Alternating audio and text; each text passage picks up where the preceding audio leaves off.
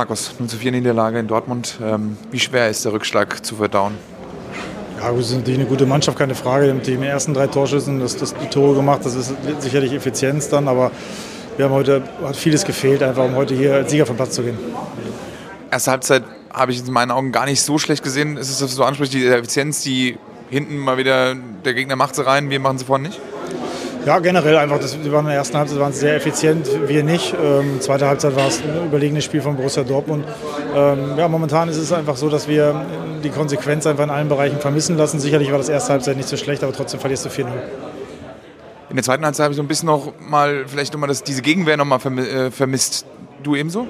Ja, da war Borussia Dortmund dominanter und war äh, auch in allen Belangen überlegen. Wir haben kaum Möglichkeiten gehabt.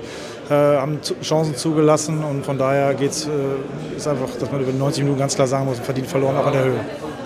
In einer etwas schwierigen Phase derzeit, was, ähm, was passiert jetzt nächste Woche? Also wie gehst du auch zur Mannschaft oder überlässt es den Trainer? Wie, wie geht es an, dass man am Samstag gegen Augsburg gewinnt?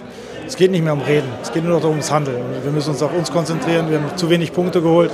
Äh, heute in Dortmund verloren, 4-0 äh, verloren, auch in der Höhe zu Recht verloren. Und jetzt geht es darum, dass wir uns auf uns konzentrieren und die letzten fünf Spiele angehen und äh, versuchen alle zu gewinnen. Danke dir.